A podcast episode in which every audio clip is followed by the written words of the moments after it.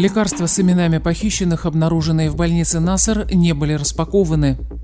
Хамас ищет замену Ехе Синуару. Анастасия Горбенко принесла Израилю первую в истории медаль чемпионата мира по плаванию. Далее подробно об этих и других событиях. Сегодня, 19 февраля, вы слушаете новости Израиля за 24 часа. Пресс-служба армии обороны Израиля опубликовала видео, на котором засняты коробки с лекарствами, обнаруженные в конце прошлой недели в больнице Насар в Хан-Юнисе. Эти лекарства предназначались похищенным израильтянам. Лекарства и витамины были доставлены в больницу в картонных коробках, на которых от руки написаны имена похищенных израильтян. Часть препаратов была найдена в шкафу больничной аптеки, имя получателя было написано на каждой упаковке. В аптечке были найдены лекарства, предназначавшиеся для Тамар Мецгер, Ады Саги, Яфы Адар. Все женщины были освобождены в рамках первой сделки с Хамасом. В аптечке также были препараты, предназначающиеся для 79-летнего Хаима Перри, который до сих пор удерживается террористами в секторе Газы. Представитель пресс-службы ЦАЛЯ, показывая упаковки с лекарствами, отмечает, что врачи или боевики Хамаса с некоторых из них пытались содрать наклейки на иврите. Кроме того, в одном из помещений больницы найдены еще несколько коробок с медикаментами, на которых указаны имена заложников. Ни один из препаратов не был вскрыт, что говорит о том, что лекарства не дошли до похищенных. Министр обороны Йоав Галланд вчера провел совещание по оценке ситуации в штабе Южного военного округа. В ходе совещания он заявил, что бригада Хан Юнис террористической группировки разбита.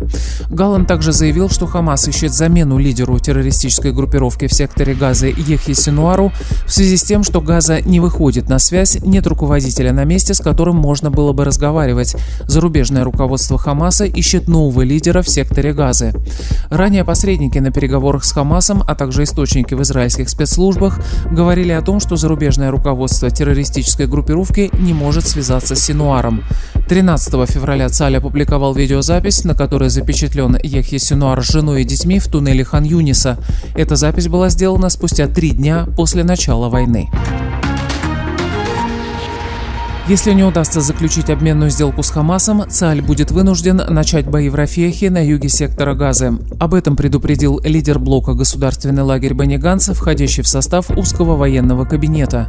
Он подчеркнул, что в случае подобного развития событий бои продолжатся и во время мусульманского праздника Рамадан, который начнется 11 марта.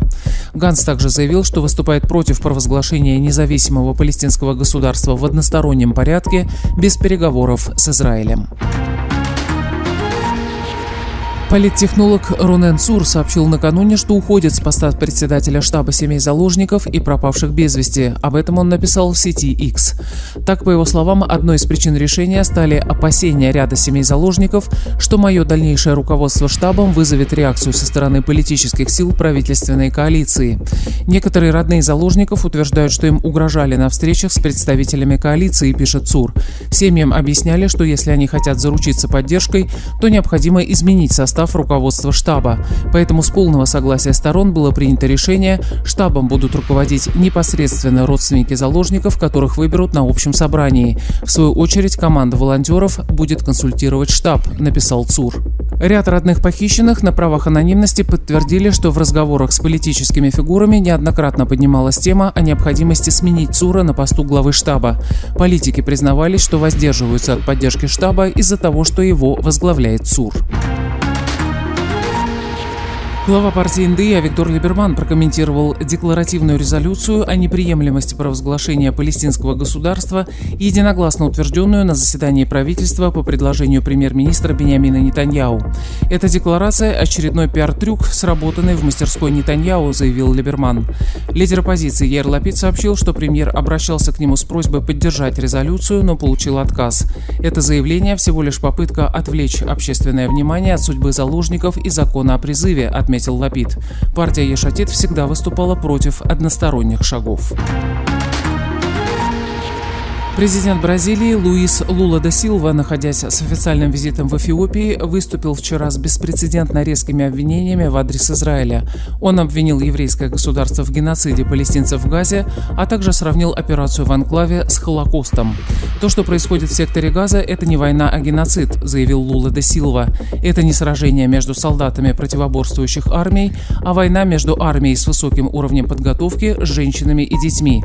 То, что происходит в секторе Газа с палестинским народом никогда раньше не происходило в истории. Впрочем, нет, это уже случалось, когда Гитлер решил убить евреев. Премьер Нетаньяу осудил высказывания президента Бразилии, назвав их позорными и оскорбляющими память жертв Холокоста. Это попытка нанести ущерб еврейскому народу и праву Израиля на оборону, заявил премьер. Глава МИД Израиля Исраэль Кац уже вызвал посла Бразилии в еврейском государстве с тем, чтобы он дал разъяснение. Никому не позволено попирать право Израиля на защиту, предупредил Исраэль Кац. Анастасия Горбенко завоевала серебряную медаль на проходящем в Катаре чемпионате мира по плаванию. В финале заплыва на 400 метров комплексным плаванием, который состоялся накануне вечером, она установила новый национальный рекорд и принесла Израилю первую в истории награду мирового первенства. Израильская спортсменка, которая квалифицировалась в финал с пятым временем, лидировала большую часть заплыва и была очень близка к золоту. Лишь 24 сотых секунды она уступила победившей в итоге британке Фрей Колберт.